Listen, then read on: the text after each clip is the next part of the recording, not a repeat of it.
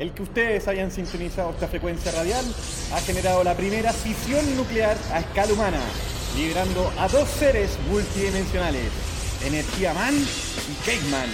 ¡Y los neutrinos! quienes juntos interlazan a través del espacio-tiempo a personajes e ideologías relevantes con el objetivo de emancipar la mente colectiva y romper el paradigma del modelo de crecimiento infinito en un mundo finito. Bienvenidos a Energía Rebelde. Grabado en Radio Infante 1415. Marzo, marzo, marzo, me encanta marzo. ¿Por qué te gusta marzo? Porque es el mejor mes del año. ¿Por qué? Porque tiene muchas energías. Muy bien. O sea, te- tú estás discriminando a abril por marzo. Eh, tiene más energía marzo. ¿En serio? Abril. Sí, como el agua de Alegrías marzo, mil. como la canción Agua de marzo. Abril, alegrías mil también. Alegrías. Ah, es otro tipo de energía. Entiendo, entiendo. ¿Cómo Oye, estás de energía, man? eh, bien, bien, súper bien, súper, súper. Sí, sí, sí, sí. Sí. Good, good, good, Sí, good. Me encuentro bien, me miro al espejo y me digo, estoy bien. Más contento que que- Lucho Jara mirándose al espejo. Saludos a Tomás Cortés, ahí que nos está escuchando. Oye, mandemos saludos. po. Tomás, pues. Sí, tú uno y eh, Gonzalo Quinteros, Gonzalo, que está de cumpleaños el día, el día, 3 de marzo. como estamos en la cámara del tiempo, ya Sí, estamos podemos en 3 de decirle marzo. feliz cumpleaños le podemos pedir una canción después también. Obvio, muy, muy bien. Así que bonito. ahí, ahí el cotito vecinillo. Y Sergio. Sergio también nos han querido Sergio, Sergio. Aravena. Saludos a ellos para mí que están de Muy cumpleaños. feliz cumpleaños. ¿Quieres que saludemos a ti o a algunos de tus familiares o amigos? Váyanse a nuestro Facebook y pongan en nosotros nos daremos el saludo. Órale.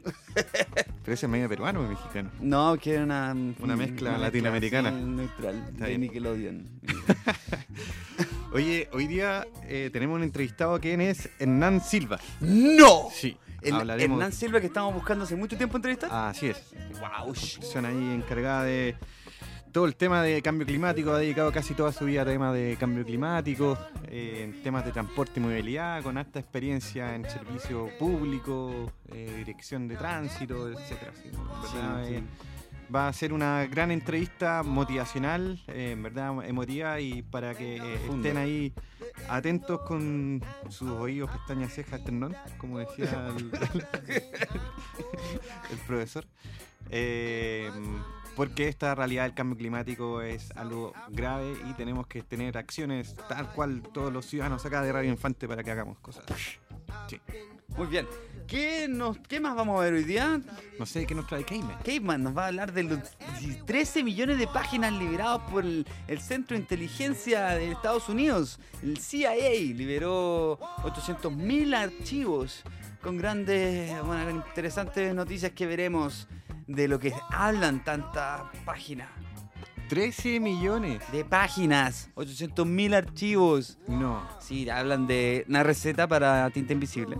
Te hablan de unos documentos de Kissinger. Dentro de uno de los proyectos de los que más me llamó la atención, el proyecto Stargate, que son estudios de poderes psíquicos y percepción extrasensorial.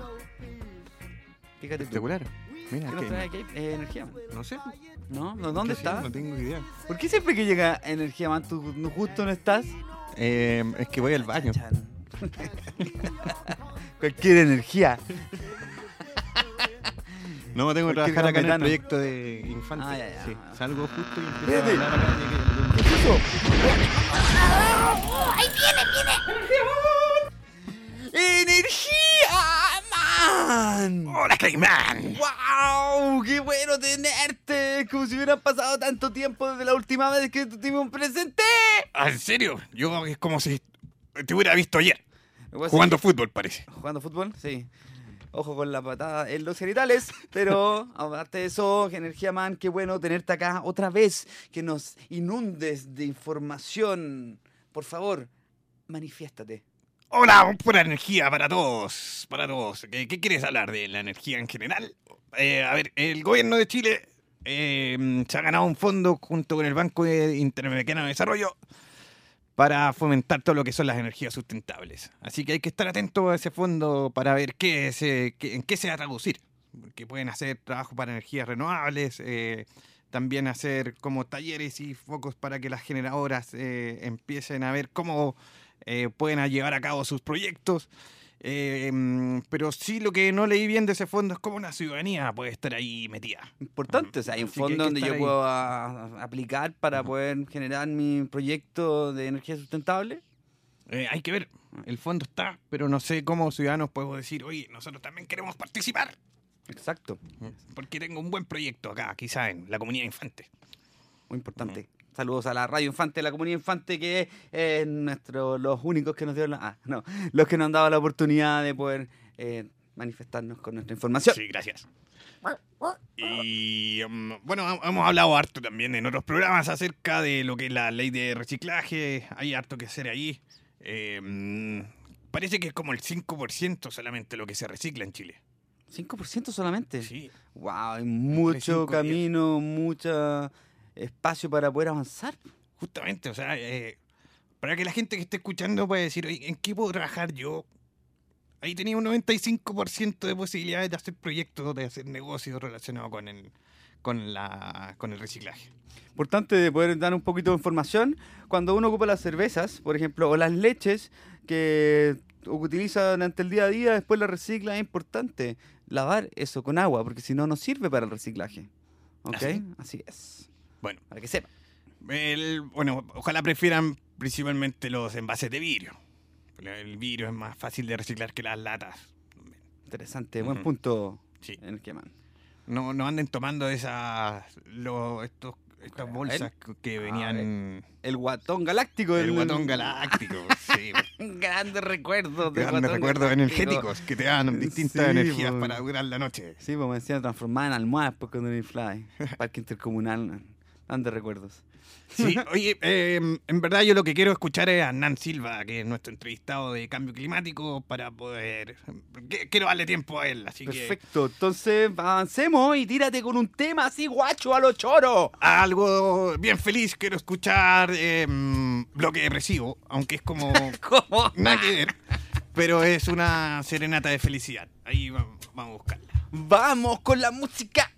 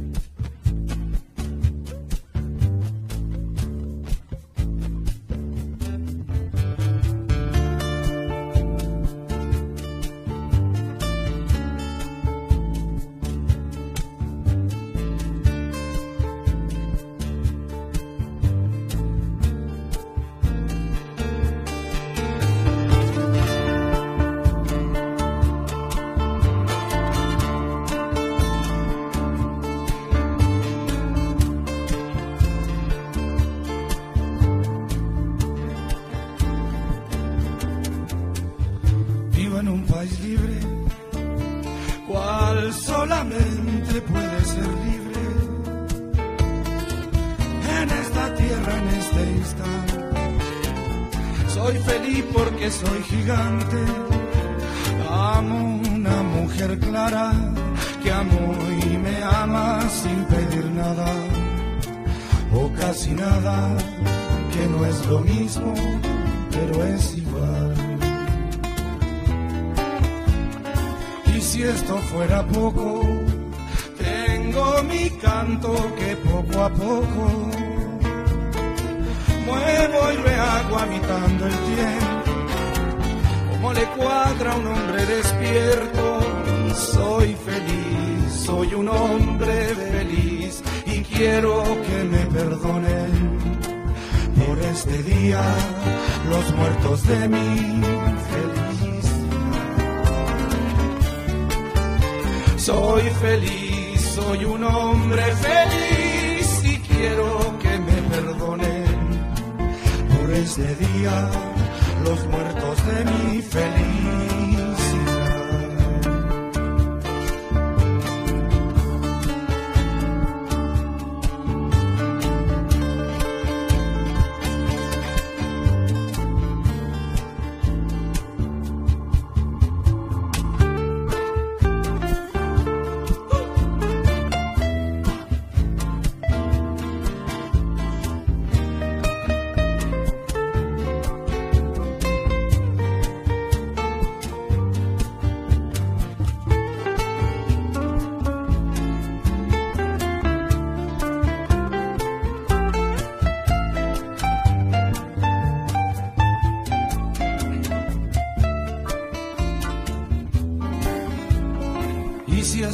Fuera poco, tengo mi canto que poco a poco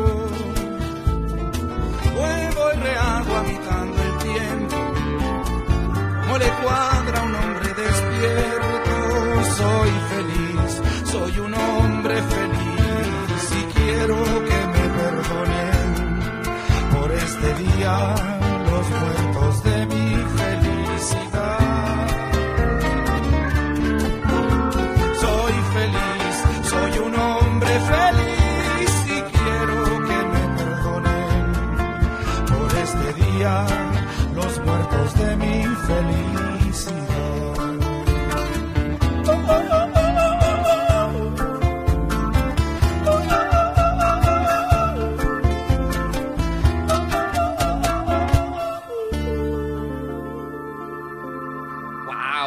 bloque depresivo, máximamente nata felicidad. Soy feliz y ojalá eh, se tome en cuenta de, como dice la canción, soy feliz gracias a, los- a la, a la gente del pasado que me dio esta felicidad. Entonces, esperamos que la gente tome conciencia acerca del cambio climático y nuestros nietos puedan ser felices. Así como soy yo y tú jugando fútbol. Muy bien. Bueno, Cayman, ¿qué nos traes? Eh, Eso nos trajo Cayman. ¿Cómo? Eso, eso lo traje Cayman. Mira, voy a. Está hablando como King Kong, la película esta que sale ahora. ¿Por qué Sí. le hacemos policía a las, a las películas? No le compro No. esa película. ¿Cuántas películas de King Kong han salido? No, no pasa nada. Mira, eh, vamos a hablar de un tema muy importante que salió, bueno, en verdad salió hace mucho tiempo, que la CIA eh, liberó 13 millones de páginas de documentos desclasificados. Este es el Centro de Inteligencia de Estados Unidos. Exacto. Eh, estoy citando un reportaje, por ejemplo, de la BBC de Londres. Ah, está lleno, esta información está por todos lados. Excepto en el más, no sé si el más media en- estará, pero está, que es lo importante. Y dentro fue un poco interesante este, este, esta desa- declasificación porque se declasificó hace mucho tiempo atrás, pero tenías que ir a los archivos, eh, eh, las arcas de archivos de Maryland y donde tenías como dos impresoras donde podías imprimirlo y como es una librería nacional, una biblioteca nacional, en Maryland era muy difícil tener acceso a toda esta desclasificación por obviamente por el, la ley de, de libre información que Ujú. tienes que sacar y bueno, al final fueron eh, demandados el CIA por esto y estaban, fueron forzados a liberar esto online. Entonces, si tú te metes a la página de la CIA, vas a poder acceder a estos documentos. Interesantes documentos, un montón de cosas, entre ellos, como hablaba en el principio del capítulo, hablan de avistamientos ovni, de em, una receta para la tinta invisible. Pero hay un, hay un tema Listo, muy la particular. La tinta invisible, ochentera, el loli. Entonces, pero uno de los temas que más me llamó la atención, que muchas teorías conspirativas hablaban, Ya. que ahora fue en verdad eh, certificado que es así, el proyecto Stargate. El proyecto Wow. Stargate comenzó como en los 70, 80, donde hablaba del estudio de poderes psíquicos de los humanos y de las eh, percepciones extrasensoriales. Em, entonces mucho se hablaba de cómo esta gente hace una proyección, se proyecta astralmente y puede estar remotamente en otro lado. Ujú. Entonces hablaban mucho de mucha gente como que la, el- la CIA los tomaba y empezaba a hacer un montón de pruebas y lo utilizaba para hacer espionaje, por ejemplo, remoto. Entonces, dentro de estos documentos habían un par que me llamaron mucho la atención, que estaba uno de Uri Geller, que era un típico estos ilusionistas del, del año 70 en Estados Unidos, que era el conocido. Y él fue llevado, por ejemplo, a pruebas. Y las pruebas, por ejemplo, una de las que le hicieron era, eh, estaba un agente de la CIA en una pieza sellada y hacía un dibujo y él tenía que adivinar el dibujo que hacía. Y adivinó, en verdad, en un gran porcentaje y pasó las pruebas del CIA para, en verdad, verificar o no que era una persona con habilidades psíquicas. Ajá. Eh, ese, bueno, por ahí hay una serie de ramas de información. Otra rama que habla, o otro ah, documento mucho más freak, que hace tiritar a toda la, al pensamiento crítico del mundo, es dentro del proyecto Stargate habían diferentes pruebas, habían diferentes pruebas que realizaban. Una fue donde entregaban, por ejemplo, un sobre sellado a este individuo con coordenadas. Y ellos tendrían que eh, proyectarse ese lugar y eh, hacer, de- decir lo que veían. muchas veces estos estudios eran engañaban al individuo que estaba siendo sometido para ver si en verdad tenía poderes. Entonces, en uno de los, de los archivos muestran que ah, un eh, sobresellado tenía las coordenadas de Marte, pero no le decían a la persona. La persona se enfocaba en las coordenadas y tomaba y le decían, bueno, tienes que ir a estas coordenadas ah, en este tiempo. Entonces él iba, ah, veo una- un lugar bien, bien árido, lleno de arena, donde hay unas ciertas como pirámides cubiertas en arena, decía él. Entonces está escrito en, los de- en el documento del CIA. Eh, estas coordenadas eran de Marte, justo cerca del, del de donde está, no sé, hay un, un lugar conocido que es por la, la cara de Marte. No sé si has hablado de unas típicas fotos donde sale una cara de Mar, de una cara que hay en Marte, aparte de otras eh, como que se dicen que son pirámides. Está en la región de Sidonia, en Marte. Ajá. Entonces, ah, por ahí estaba y él hablaba. Entonces, después le decían, el tipo le decía, bueno, ahora quiero que retrocedas en el tiempo, en estas mismas coordenadas y nos digas lo que ves. Entonces, esta persona psíquica decía, bueno, veo que hay unas personas de ta- estatura muy altas, con forma humana, que tienen un problema, tienen un problema con la atmósfera y están buscando una forma de resolverlo. Entonces, y eso ahí sigue hablando, está lleno de toda la, toda la entrevista, toda la entrevista que se le hizo a esta persona y qué es lo que hablaba de lo que veía en Marte. Entonces al final decía que claro, que esta gente buscaba un lugar y tuvo que irse a un lugar lejano Ajá. para poder resolver sus Mm. problemas o eh, cambiar o subsistir. Entonces todo esto fueron una de las pocas cosas que salen en estos eh, 800.000 archivos que desclasificaron. De repente respalda la, alguna teoría de que nosotros somos marcianos. O sea, esas personas viajaron, o esos seres viajaron a la Tierra y, y nosotros somos esa generación de la gente que viajó. Claro, es una de las Puede teorías ser. que puede decir que venimos de Marte. Pero el tema de lo psíquico es interesante. ¿eh? Súper interesante. La, la psíquica que trabaja con, con el departamento forense, creo, de carabineros, o que, Claro, hay que una detecta y donde dice, ya, aquí puede estar- esta persona puede estar muerta, o como que le ayuda en, en resolver casos. Sí, es muy importante la así. energía que, que, que no se ve. Volviendo a uno de los episodios pasados que hablábamos de William Herschel, que veía el prisma, por el prisma veía que las, los diferentes Ah, claro. colores, el espectro, y que el que no tenía color, el transparente, el que tenía más UV. Son cosas que no vemos. Entonces toda esta energía psíquica supuestamente se ve reflejada en energía, solamente que no la vemos. Bueno, la, ahora es lo importante de estos documentos clasificados, desclasificados, que sí se pueden monitorear, sí se pueden tomar un cierto récord de, oye, esto está pasando y esto están haciendo. Hay casos, bueno, el, eh, supuestamente, y esto me lo han comentado porque ha sido verdad, eh, en el Parque Tayrona, en Colombia, hay una tribu indígena donde se elige como a un niño en particular eh, para desarrollar a- eh, habilidades telepáticas. No te creo. Entonces lo dejan como 10 años encerrado como en oscuridad y él lo que hace es desarrollar sus actividades telepáticas.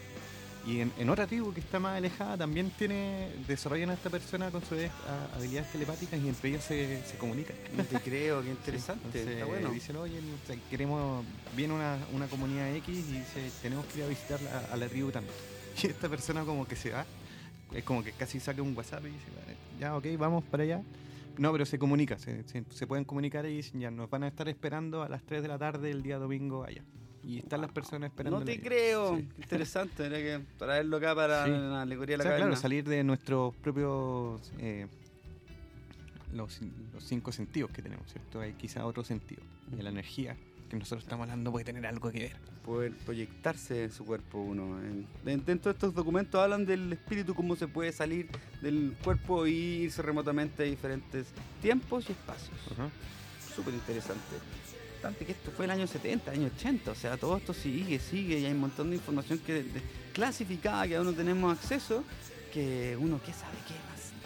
También dentro de estos papeles también hablan del MK Ultra, el típico que hablan de control mental de ciertas personas, también hay ciertos documentos de Ultra, así que le invitamos a la audiencia que abra su conciencia, si no me cree, métase y léalo.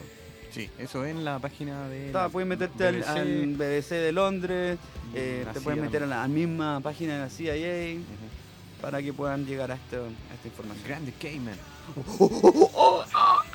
¿Algún tema musical? ¡Sí! Vamos a poner una canción de la banda del Capitán Corneta, vieja banda antigua, muy buena, grandes bluseros, grandes jazzistas. Eh, el tema se llama El Olor. Gran blues ahí para que lo escuchen.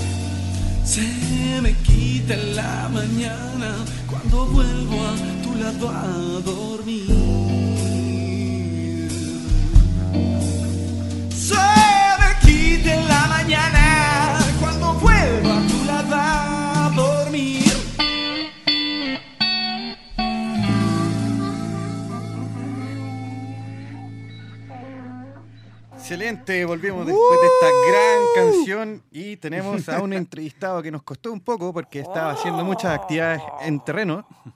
Y, pero Sí, afortunadamente lo estamos tenemos hablando acá. de traerlo al principio, ¿te acordáis que Así es, hablamos? Sí, al gran Hernán Silva. ¿Qué tal, Hernán? ¿Cómo estás?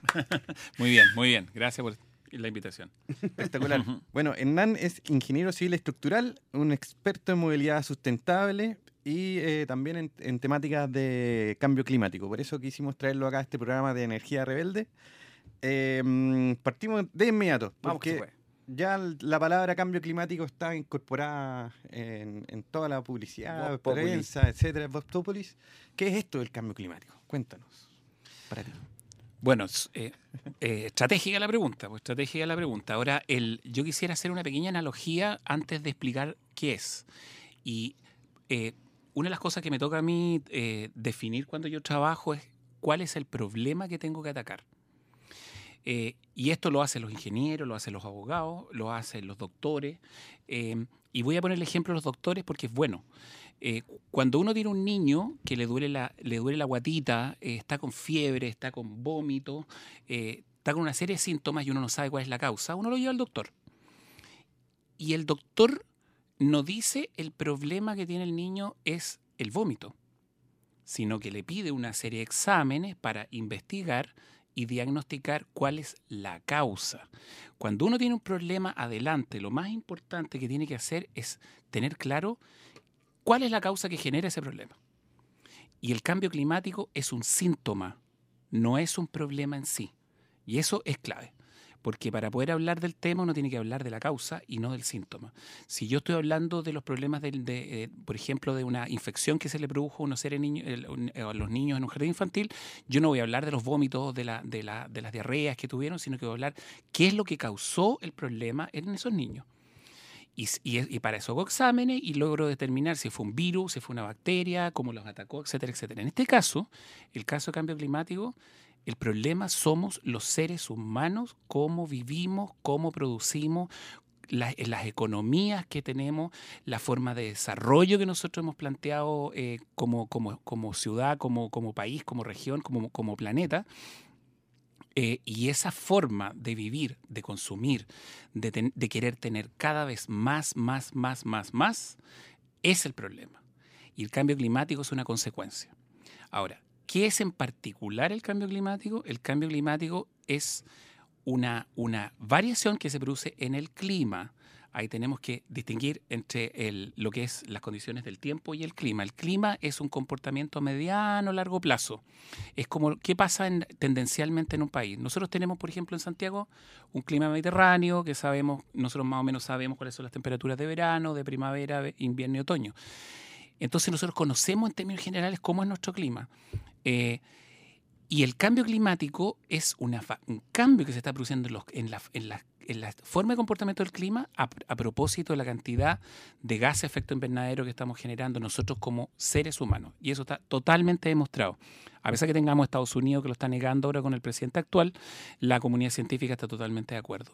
El ser humano es el que genera los gases de efecto invernadero y estos gases forman un escudo de protección alrededor del planeta y en el fondo hemos convertido a la Tierra como si fuera un invernadero que se está calentando. Y al calentarse se produce el cambio en el clima. Esa es la cadena. El hombre contamina, se genera el escudo, el escudo convierte a la Tierra en un invernadero y al ser nosotros un invernadero la temperatura está aumentando cada vez más y eso está generando un cambio en el clima en todo el planeta. Ok, ¿crees que es reversible? ¿Lo ves reversible en nuestra escala humana de 100 años de vida? Eh, quisiera creerlo, Ajá. quisiera creerlo, pero la verdad es que si uno mira eh, la actitud que está teniendo la gente, los distintos eh, líderes políticos, económicos, sociales, pensadores, etcétera, se ve difícil, se ve difícil. A pesar de que ahora tenemos un escenario un poco mejor, porque tenemos un acuerdo mundial, que es el Acuerdo de París, pero, pero hay que implementarlo, hay que cumplir las metas eh, y hay que hacerlo rápido. Eh, yo, si uno mira, eh, para responder bien tu pregunta, es clave mirar las señales que están dando los grandes líderes, las Naciones Unidas, el IPCC, los grandes, Al Gore, en el caso de, la, de donde trabajo yo también, que es la, Climate Reality, yo soy, ¿no es cierto?, un voluntario dentro de la red de, mundial de él. Hoy día ya no se habla de revertir, se habla de, eh, de, de alguna manera, como se habla, el concepto es adaptación. Cuando te dicen prepárate para adaptarte, en el fondo te están diciendo el pencazo va a llegar igual, nos va a costar carísimo, ya nos está costando carísimo, o sea, todos los aluviones, incendios que estamos teniendo, el aumento de temperatura, el- todo eso ya es cambio climático instalado en Chile y los costos ya lo estamos pagando. Entonces, el mensaje ahora que se está diciendo es adaptación, es decir, cómo aprendemos a vivir con los nuevos cambios que vienen. Sí, claro, bueno, el Ministerio de. Energía y el Ministerio de Medio Ambiente tienen ahí como unos departamentos, áreas dedicadas a este tema de la adaptación, ahora que, que bien recuerdo. Pero frente a eso, ¿cuáles son los desafíos y compromisos quizás medioambientales de Chile más relevantes que deben tomar? De acuerdo quizás a estas adaptaciones de los incendios, diluvios, que también la, el desierto va a empezar a correrse supuestamente sí, hacia el hacia el sur. sur. Sí. Mira, em, Chile, primer- en primer lugar, eh, tuvo un revés, eso hay que decirlo con todas sus letras, porque para firmar el Acuerdo de París hubo muchos, muchas sesiones previas, y la más importante fue COP20, que es la que se hizo en Lima, Perú, preparatoria para COP21, que fue la que fijó el acuerdo.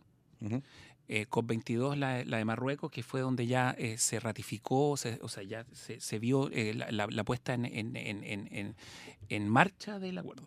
Pero la preparatoria, que fue en Lima, eh, Chile eh, comprometió un 45% de reducción de sus emisiones en CO2 al 2035. ¿Ya? Cuando fue a París, eh, la presidenta y las autoridades chilenas eh, llevaron una propuesta de 35%. O sea, de 45 se bajaron a 35, pero con una coma. Era, si es que nos llegan fondos internacionales, nosotros podemos subir al 45. Ah, Ajá. Esa fue la jugada, en el fondo. Pero, pero Chile está con, una, con una, un, compromiso de reducción que es bastante pequeño, porque además uno dice 35% suena harto, pero la verdad es que si uno analiza el detalle del compromiso, muchas de esas cosas ya, ya son hechos. Por ejemplo, cuando se calculó ese 35%, ya se tenía en mente la última licitación que hubo en materia de generación eléctrica. Eh, muy poca gente lo sabe, pero, pero la generación eléctrica se licita con cinco años de anticipación. Entonces Claro. uno sabe con cinco años de anticipación cuáles van a ser, eh, el- lo- quiénes van a estar, a- las empresas que van a estar a cargo de las distintas componentes del sistema, de la- del, de la- del sistema energético nacional y con qué orientación van a estar, es decir, eh, si, si es termo, si es hidro, si es eólico, si es solar, etcétera. Y esa licitación ya ocurrió eh, con una en- enorme participación de las energías renovables eh, no convencionales, o sea, Sí. una gran participación de eólica y solar. Si uno, si uno le uno hace la evaluación en materia de reducción de CO2, solamente con esa licitación ya uno tiene gran parte de la meta cumplida. Entonces, en el fondo, Chile jugó ganador, pero con una meta que podría haber sido un esfuerzo mucho mayor. Ahora, otra de las críticas que yo también he hecho a ese compromiso es que cuando uno tiene un problema grave, como es esto, es decir, el hombre que está cambiando el, clima del planeta y por lo tanto está generando un cambio climático, uno tiene que atacar eh, lo que en economía se llama la oferta, pero también la demanda. En este mercado de la destrucción, que es el cambio climático, la demanda está representada por nosotros, por los ciudadanos, por las personas. Y si uno mira todo el plan de gobierno chileno, está por la oferta.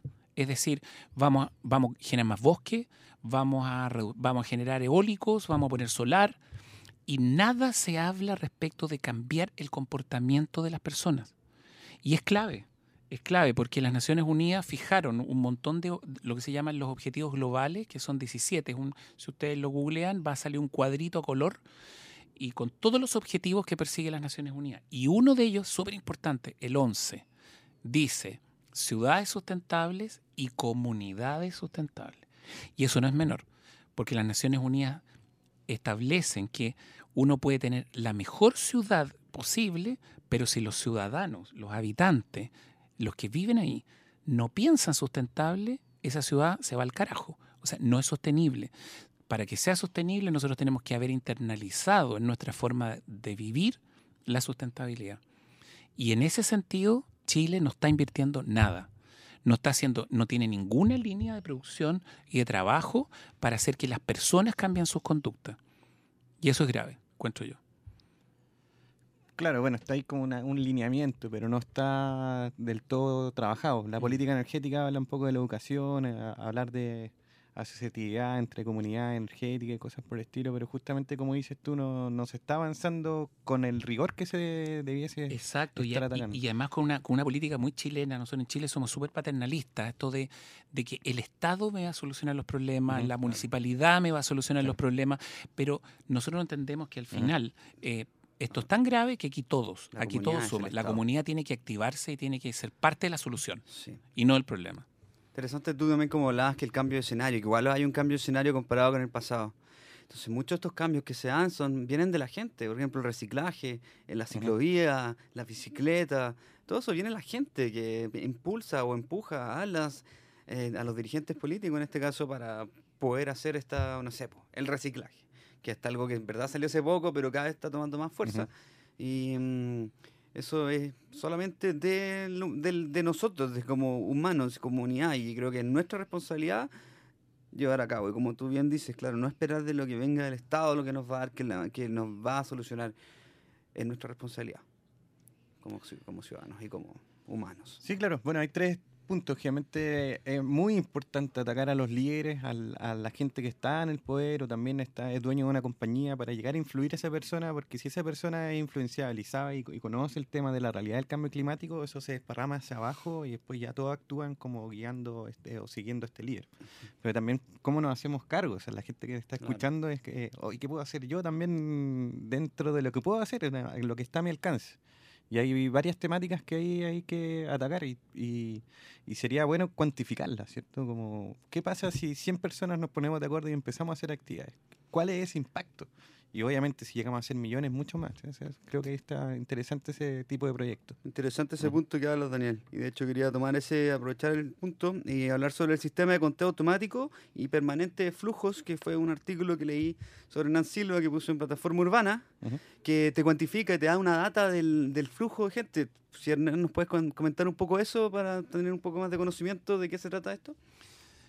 Eh, bueno, esa es una actividad bien, bien interesante. Eh, yo creo que lo más novedoso respecto de, de- de- de esta temática es, es que cuando todos los países que han hecho esto, cuando se ponen a, a contar, no solamente bicicletas, personas en los paseos peatonales, cuánta gente sube, por ejemplo, al, al Cerro Santa Lucía, cuánta gente anda por los senderos de los parques nacionales.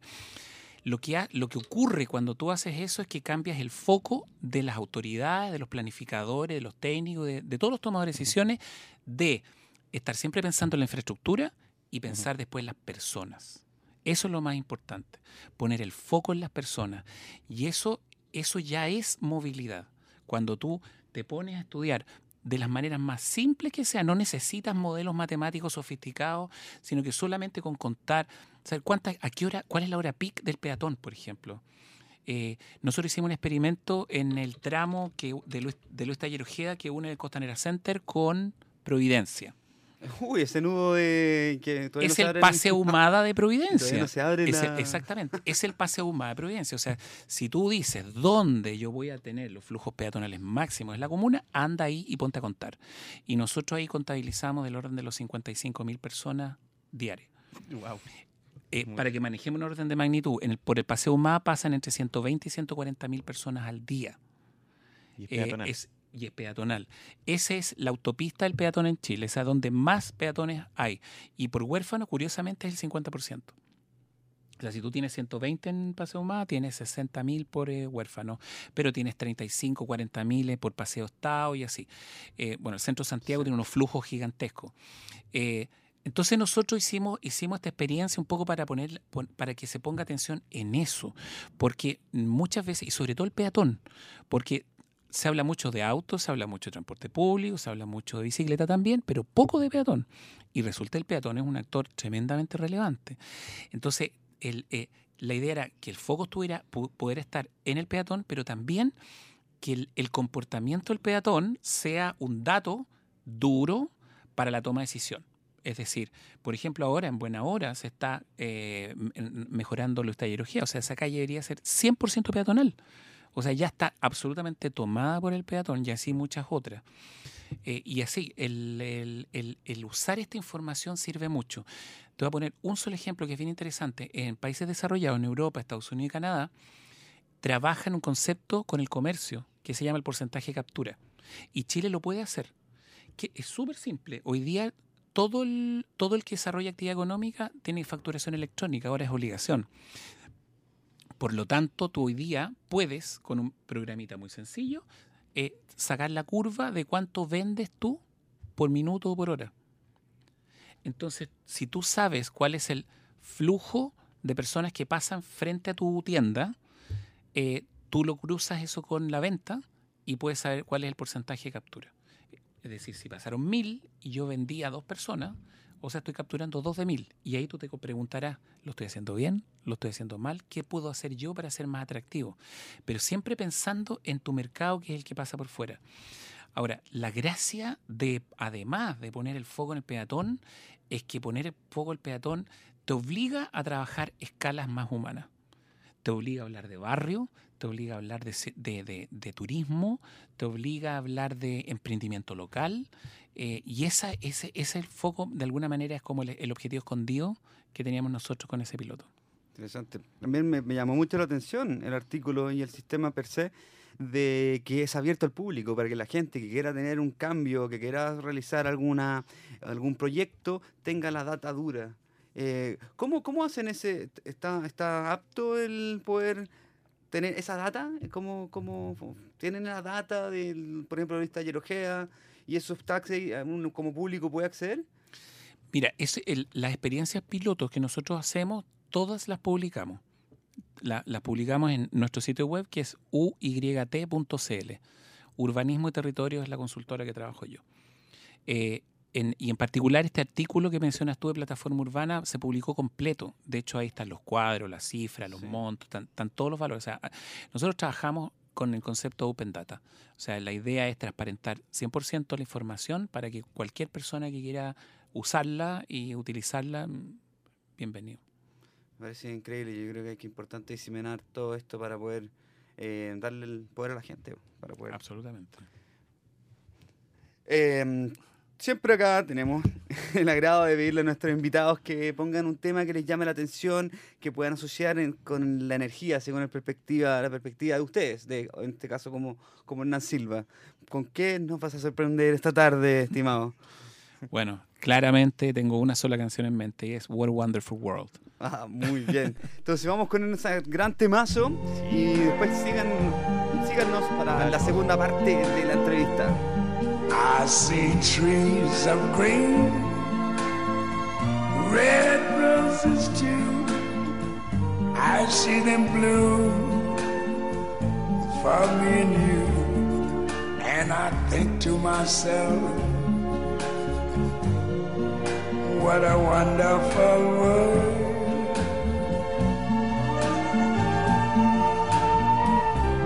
I see skies of blue clouds of white, the bright blessed day, the dark sacred night, and I think to myself,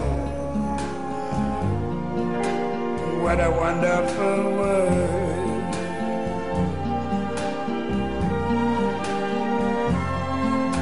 The colors of the rainbow, so pretty in the sky also on the faces of people going by.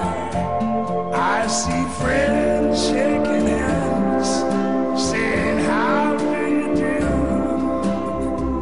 They're really saying, I love you. I hear babies cry. I watch them grow.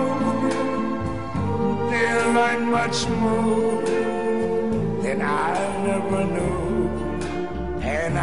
to myself,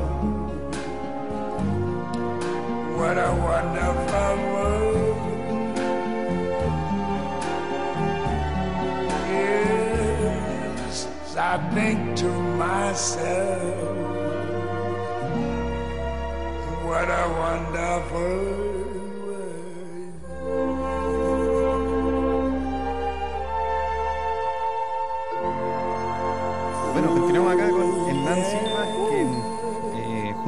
su presentación anterior también tiene varios eh, proyectos y trabajos relacionados con todo lo que es transporte, urbanismo, todo esto de de ciudad a escala humana y un gran eh, combatiente en contra de este cambio climático que se viene. Cayman, ¿qué vas a preguntarle a Hernán?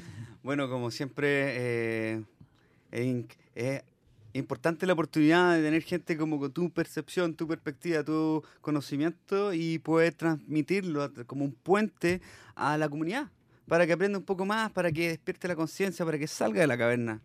Em, vamos a ir directo al grano. ¿Qué, qué nos puedes recomendar tú? ¿O cómo que, o algo, algo que nos quieras compartir de, que, de eso, de cómo la gente puede salir de la caverna? Eh, bueno, la verdad es que para poder cambiar el estado eh, de una persona, eh, yo no soy psicólogo ni psiquiatra, pero de lo que he leído, los pasos son la toma de conciencia. Cuando uno toma conciencia, es, lo dicen los budistas, es porque yo tomé, o sea, aprendí, me informé y, e internalicé algo tengo que hacer lo mío, hay que hacer lo propio. Esto no es una moda, esto no es una tendencia, esto no es un capricho.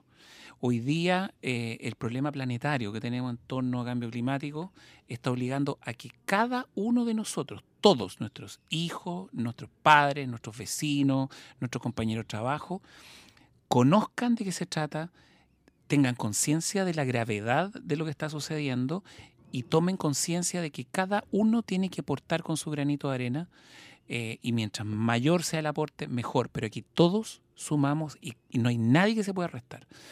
Eh, entonces, por lo tanto, eh, yo creo que lo, más cercano a mi, a mi visión de salir de la caverna es la toma de conciencia. La toma de conciencia es la que genera el cambio. Y cuando uno tiene todo esto totalmente internalizado, em, se produce así. Yo diría que un mensaje para la gente, no sé, que está de los 30 para arriba, que potencialmente muchos ya son padres o, o- o tienen sobrinos eh, y que tienen una vinculación con los niños, yo les diría, miren a sus niños y piensen en el cambio climático. Esa es mi motivación principal. Yo todo lo que hago en cambio climático es por el amor que le tengo a la naturaleza y pensando en el mundo que estamos construyendo para, para los niños. Entonces, toda persona que es padre eh, o que es tío o que tiene algún, algún familiar pequeñito, quiere lo mejor para él. Pero lo, lo- lo- lo paradójico es que todo el mundo está enfrascado en lo mejor para él, pero en las cosas cercanas y cotidianas. Eh, un buen colegio, buena ropa, buena alimentación, que se, esté contento, que haga viajes, pero no se están dando cuenta que también le están heredando un mundo que se está destruyendo y que lo que más van a sufrir son los niños de hoy. Las proyecciones de, los- de los científicos hablan de que en 10, 15 años más Santiago no va a tener agua, que en 30 años más en el océano no va a haber peces, que en 18 años se va a desaparecer el Ártico y por lo tanto los barcos van a cruzar el polo navegando. Y resulta que eh, los, los- los abuelitos le van a contar la historia a los adultos del futuro de que existió un polo norte, de que en los océanos habían peces. Eso es muy fuerte. Eso es demasiado fuerte. Si eso no es suficientemente fuerte como para que cada uno de nosotros tome conciencia hoy, ahora, sin ninguna demora, eh, yo creo que no es mucho más de lo que podemos hacer. Eh, y por lo tanto el llamado es justamente a salir de la caverna que dicen ustedes, a tomar conciencia y cambiar nuestros hábitos hoy día mismo. Mm. Profundo las palabras de Hernán Silva. Vamos, que le llega a la gente que está escuchando actualmente. Exacto, vamos. Eh, hablando ya metiéndonos más en, o profundizando ese tema, eh, no sé si podríamos hablar un poco de lo que es una grieta que se ha identificado en, en el Polo Sur, en la Antártida, y que hay una correlación con una grieta que también está, una, una falla que está ocurriendo en el sur de Chile. No sé si me puedes abrazar con tu conocimiento sobre ese, ese, punto. Eh, mira, yo me he informado en términos generales mucho más de lo que está pasando en, el- en la Antártida. Eh, los científicos están monitoreando la Antártida hace tiempo, eh, así como el Polo Norte. So- eh, los polos son el refrigerador de la Tierra. Si nosotros perdemos los polos, es como que, nos, es como que te sacaran el aire acondicionado y tú vivieras ahí en Dubái, para ponerlo en, términos súper reales. O sea, te mueres. Nosotros no vamos a sobrevivir una vez que se desaparezcan los polos porque los necesitamos y son nuestros, nue- nue- nuestros enfriadores de- del clima y nos, nos ayudan a mantener lo que nosotros eh, hoy día conocemos como clima. Entonces, eh, y, y los científicos están eh, monitoreando todo. El- los polos se están achicando, el hielo se está retrotrayendo, la- eh, la- las capas de los glaciares están perdiendo su espesor. eh, todos sabemos que los polos crecen y decrecen, es un ciclo natural en invierno y verano. Pero entre la suma y la resta mantiene siempre una superficie. Pero la tendencia de lo que está pasando ahora es que entre la suma y la resta lo que nos va quedando es cada vez menos. Eh, entonces, la grieta, esta grieta que se está formando en la, Antártida, llama mucho la atención porque lo que va a generar es uno de los, eh, icebergs más grandes que se tenga registro en la historia de la humanidad. Eh, por lo tanto, es una- un, porcentaje de hielo gigante. Eh, y, lo que llama la atención hoy día es la rapidez con la que se está generando esta, esta grieta, la ruptura que va a ocurrir muy pronto. De hecho, le queda muy poco ya para que el glaciar sea liberado y entre a navegar por el mar. Eh, es principalmente ese hecho, ese hecho que es alarmante. Los científicos eh, dicen que una vez que ocur- ocurra esta grieta van a venir un, un montón de otras más y cada vez más seguido y cada vez más rápido y por lo tanto el proceso de deterioro aumenta. Pero yo quiero hacer un punto bien importante ahí, me quedo en la Antártida todavía. Toda la comunidad científica y todos los periodistas y la gente que hacen notas técnicas respecto de esta situación lo hacen en función de la grieta y el hielo que va a salir y que va a navegar por los mares. Si es que. Si es que. Y, eh, pero nadie habla de quienes habitan en ese lugar. Ese glaciar está poblado de pingüinos, eh, es, el, es el hogar, está, el mar está lleno de plancton, es un lugar donde llega la ballena azul, donde ocurren miles de cosas eh, con la vida eh, y eso se está destruyendo. Entonces, la pérdida en términos de ecosistema, en términos planetarios, de la vida animal y la fauna en ese lugar es, esp- es espantoso. Entonces, a mí me preocupa más eso que la grieta en sí misma. Eh, creo que ahí nosotros como, como, como planeta vamos a tener una pérdida enorme. Como tú bien dices, no es el vómito ni la fiebre del niño, sino qué es lo que está ocurriendo. Entonces, en este caso de la grieta sería uno de los síntomas. Tal cual. Wow, fuerte. Eh, Entonces, ¿qué pasó en Chile ahora con eh, una grieta en Larson? Eh, que también hay una falla que se está abriendo, que algún- hay algunas teorías que están relacionando que es la misma falla. Eh, ¿Hay conocimiento en ese lugar? De... Sí, ahí, mira, yo te voy a ser bien sincero respecto a eso, no sé mucho, pero sí de mis conocimientos de ingeniería civil, una de las cosas, yo hice mi tesis de ingeniería en sismología. Eh, a propósito del terremoto del 85. Eh, entonces, por ejemplo, el, el comportamiento de las fallas lo conozco bastante bien.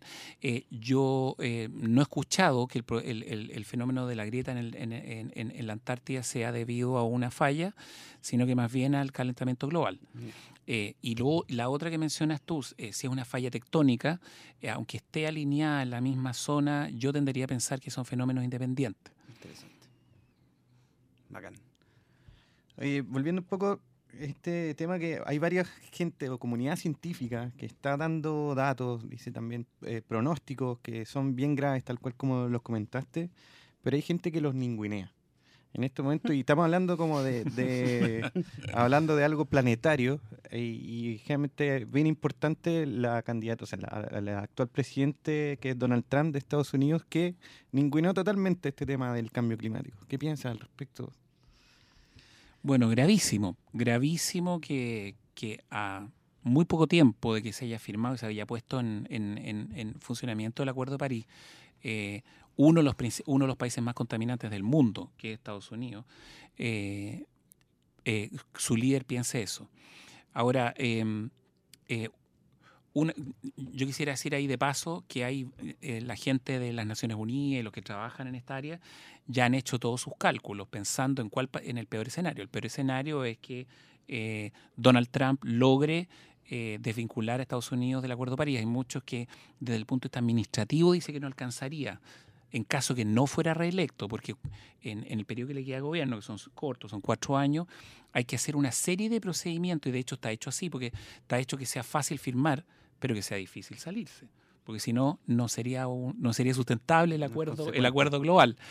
Entonces, eh, pero independientemente de eso, si, lo- lo- si- se llegase a dar el escenario de que él se sale, eh, Estados Unidos se sale, está China, está India, eh, el firm- eh, ellos firmaron y por lo tanto han sumado una serie de compromisos, está la Comunidad Europea y, la sumatoria de todos los países chiquititos, y se supone que con todos los que ya hoy día han suscrito el acuerdo eh, se logra más del 55% de, la, de los compromisos, que es lo que necesita el acuerdo para estar vigente, porque eh, todos quisiéramos que todos firmaran para que el acuerdo y que el acuerdo funcione, pero también tenemos que pensar que es el primer acuerdo que entra en vigencia. Kioto fue un desastre, o sea, no, no, no, no, no lo logró, eh, lo- los acuerdos de Dinamarca también, entonces este es el primero en la historia de la humanidad que ocurre. Ahora, ¿por qué un personaje como Donald Trump tiene esta, esta posición? Eh, y aquí yo voy a hablar una cosa muy personal. Yo la única explicación que le doy es eh, un populismo exacerbado y una, una promoción de industrias contaminantes. Porque aquí, ¿cuál? O sea, cuando, cuando uno hace algo a nivel planetario, siempre hay algunos que ganan y otros que pierden. Eh, históricamente, el país, o sea, el planeta, ha llegado al nivel en que estamos porque el que ha ganado permanentemente es la industria. ¿Cuál industria? La industria del petróleo, ¿no es cierto? La industria de la carne, eh, eso tenemos que decirlo, ¿no es cierto? El, eh, el- el metano que genera las vacas y la producción ganadera al transformar los bosques en, en- en- en- en- en centros de, ¿no cierto? de crianza de animales, eh, como lo, tenemos en el sur de Chile, en Osorno, al o sea, de Temuco para el sur, hemos depredado el bosque nativo para en, los valles, ¿no es cierto?, para, para tener vacas. Eso genera una enorme cantidad de metano y eso es un gas de efecto invernadero tan incidente como el CO2 y peor. Lo que pasa es que el metano dura menos. El CO2 se queda pegado en la, en la atmósfera dando vueltas, pero es tan como... Entonces, por ejemplo, está la industria de la carne, está la industria del petróleo, está la industria de la energía contaminante, la industria del auto, la industria de los aviones. Los aviones contaminan una enormidad. Entonces, de la noche a la mañana, eh, eh, hay que ser bastante fuerte como líder político para sostenerse eh, y generar los cambios y apoyar los cambios sabiendo que esta industria se va a oponer y que se ha opuesto eternamente y que financia estudios paralelos que dicen que esto es mentira, etcétera, etcétera. Wow. Wow. wow. Bueno, ¿qué va a suceder? Veremos. Hay muchos pronósticos, veremos qué va a suceder. Bueno, ya se nos está acabando un poco el tiempo, lamentablemente, pero así alcanzamos a hacer la última pregunta. Es le hacemos a todos los entrevistados, por supuesto, en este programa Energía Rebelde. A Hernán Silva le hacemos la gran pregunta. ¿Qué entiendes tú por energía? Ah, buena tu pregunta, buena tu pregunta.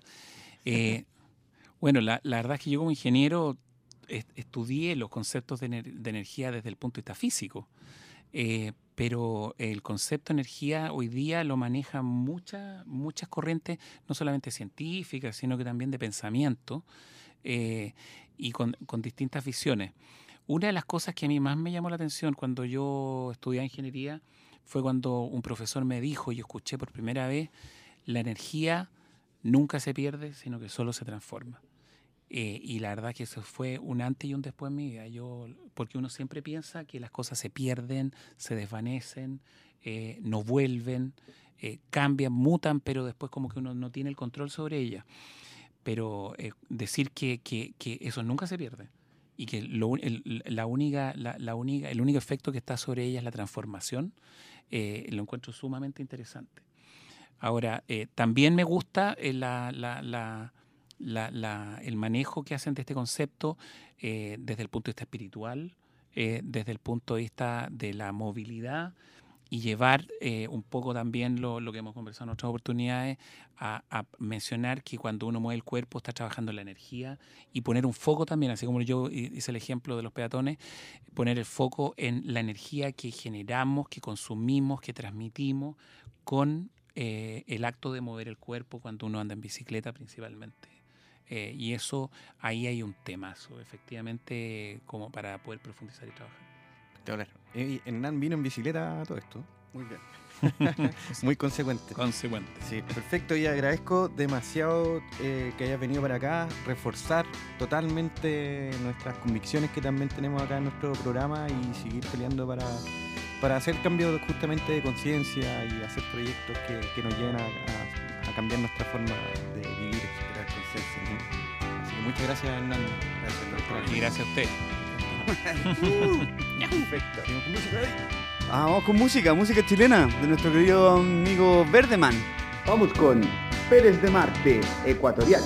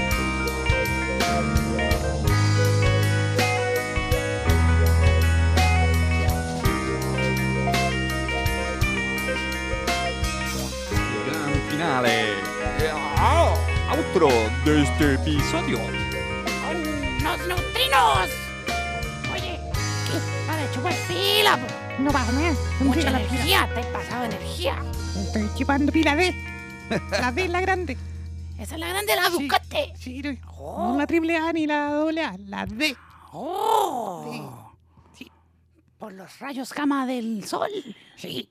Oye, yo estoy haciendo todas mis actividades para luchar contra el cambio climático. ¿Y qué así? Eh, chupo pila. Eh, estos, estos neutrinos son. Se apoderaron. sí. Salgan, salgan. ¡Sale! ¡Sale! ¡Ah! ¡Ah! ¡Me dio la corriente uno! ¡Maldito bastardo! Bueno, te cocinaré mi sopa. Ahí arrancaron hoy la media amenaza para los neutrinos esa. Sí, pues sí, saben que ¿Ah? hay uno que le Que gusta te los, comer. podéis, te los podéis comer. Sibarítico. Sibarítico es la palabra. Ya. Oye, eh, Cayman, grande. Me gustó tu, tu, tu nota acerca de estos comunicados de la CIA Sí, y increíble. los efectos psíquicos que pueden ser medios energéticos. Sí, estuvo muy bueno el programa de hoy, estuvo bueno en la, en la entrevista a Hernán Silva, un crack, como siempre. Eh, increíble la cantidad de gente que traemos con los diferentes puntos de vista para que nos alimenten nuestra conciencia, nuestro conocimiento a la comunidad también. Ujú. Sí, una gran relevancia. Si en verdad el, el mensaje que queremos transmitir acá es qué van a hacer ustedes relacionado con este tema del cambio climático, la contaminación, etcétera. ¿Qué, qué mundo le queremos dejar a nuestras próximas generaciones, a nuestros hijos, tus sobrinos, etcétera? A los neutrinos que van a, a nacer, etcétera. Piénsenlo, en serio. Muy bien. Ahora nos están echando, así que nos tenemos que ir. Sí. Chao, chiquillos. ¡Chao! El que ustedes hayan sintonizado esta frecuencia radial ha generado la primera fisión nuclear a escala humana, liberando a dos seres multidimensionales, Energía Man y Cake Man. ¡Y quienes juntos interlazan a través del espacio-tiempo a personajes e ideologías relevantes con el objetivo de emancipar la mente colectiva y romper el paradigma del modelo de crecimiento infinito en un mundo finito. Energía rebelde. Grabado en Radio Infante 1415.